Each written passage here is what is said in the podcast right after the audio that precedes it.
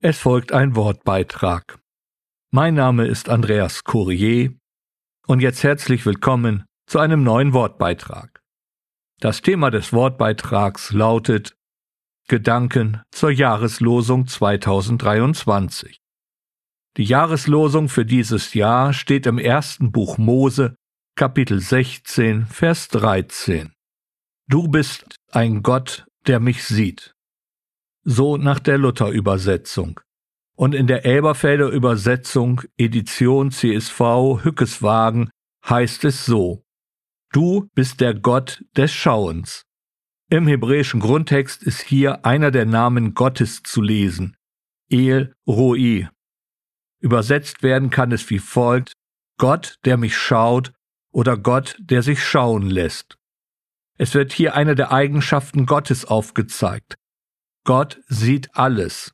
Das wird uns zum Beispiel im Psalm 33 in den Versen 13 bis 15 deutlich aufgezeigt. Der Herr blickt von den Himmeln herab. Er sieht alle Menschenkinder. Von der Stätte seiner Wohnung schaut er auf alle Bewohner der Erde, er, der ihre aller Herzen bildet, der auf alle ihre Werke achtet. Hier bei Hagar ist es eine positive Erfahrung in einer negativen Situation. Ihr wurde übel mitgespielt, benutzt und ausgenutzt, konnte sie ihre Situation nicht ertragen und ist in die Wüste geflohen. Sie hatte aufgrund ihrer Situation für ihre Zukunft keine allzu großen Perspektiven. Als Ägypterin und Magd war sie dem Wohlwollen ihrer Herren ausgeliefert. Auf ihrer Flucht rastete sie bei einer Wasserquelle in der Wüste. Und dort wurde sie gefunden, beziehungsweise entdeckt. Der Engel des Herrn war auf einmal da und sprach sie auf ihre Situation an. Der Engel des Herrn, wörtlich der Malak Jahwes. Kundige Bibelleser wissen, dass es sich hier um den Herrn Jesus handelt. Als Engel des Herrn tritt er im Alten Testament in Erscheinung und das ist auch für uns von großer Bedeutung. Egal in welcher Wüste wir uns auch verkrochen haben, Gott sieht uns. Und in der Begegnung mit dem Herrn Jesus Christus ändert sich alles.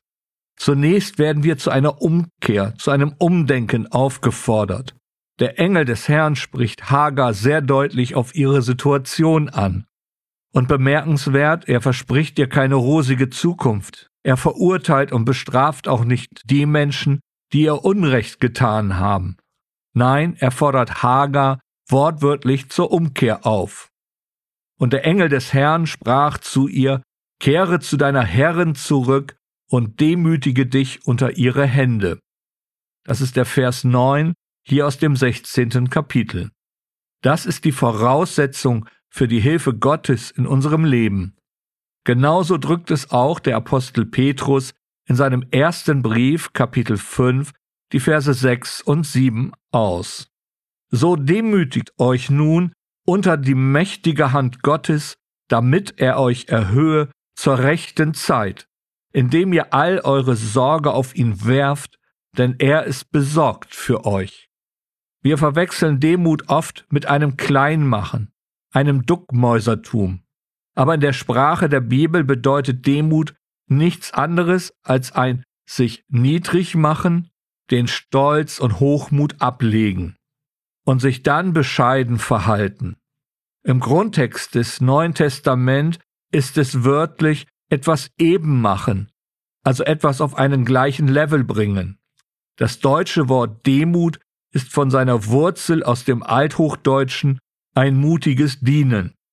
So gesehen ist die Umkehr, zu der uns Gott auffordert, der Verzicht auf Rechthaberei und Vergeltung.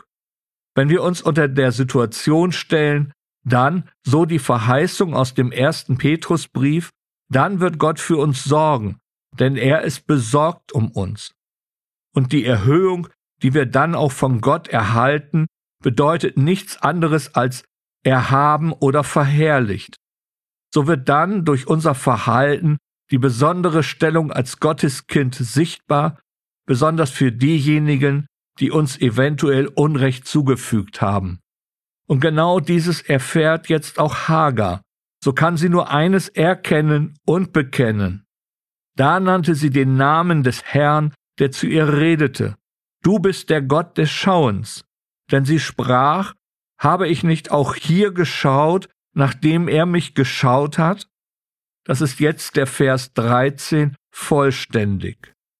Wörtlich nannte Hagar Gott bei seinem Namen, Yahweh, und bekennt dabei, du bist El Roi. Und das geht sehr tief.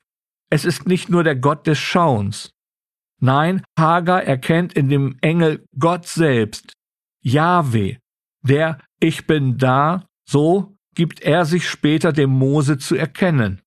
Und auch für uns heute, in dem Herrn Jesus Christus dürfen wir Gott schauen. Der Hagar erschien der Herr Jesus als Engel, als Engel des Herrn.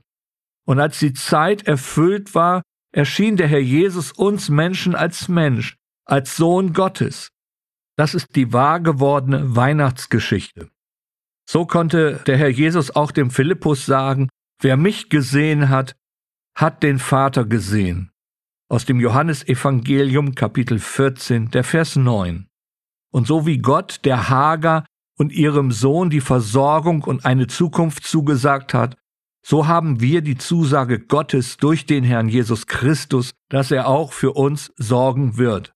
Denn er ist nicht nur El Roi, der Gott des Schauens, der sich für mich verwendet und der mich wahrnimmt. Er offenbart sich als Jahwe, als der ewig Seiende, als der, der ich bin, als der ich bin da.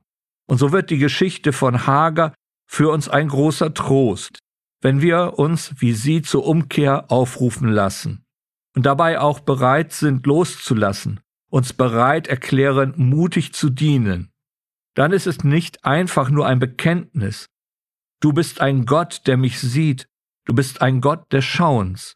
Nein, es ist dann ein gelebter und vorgelebter, lebendiger Glaube.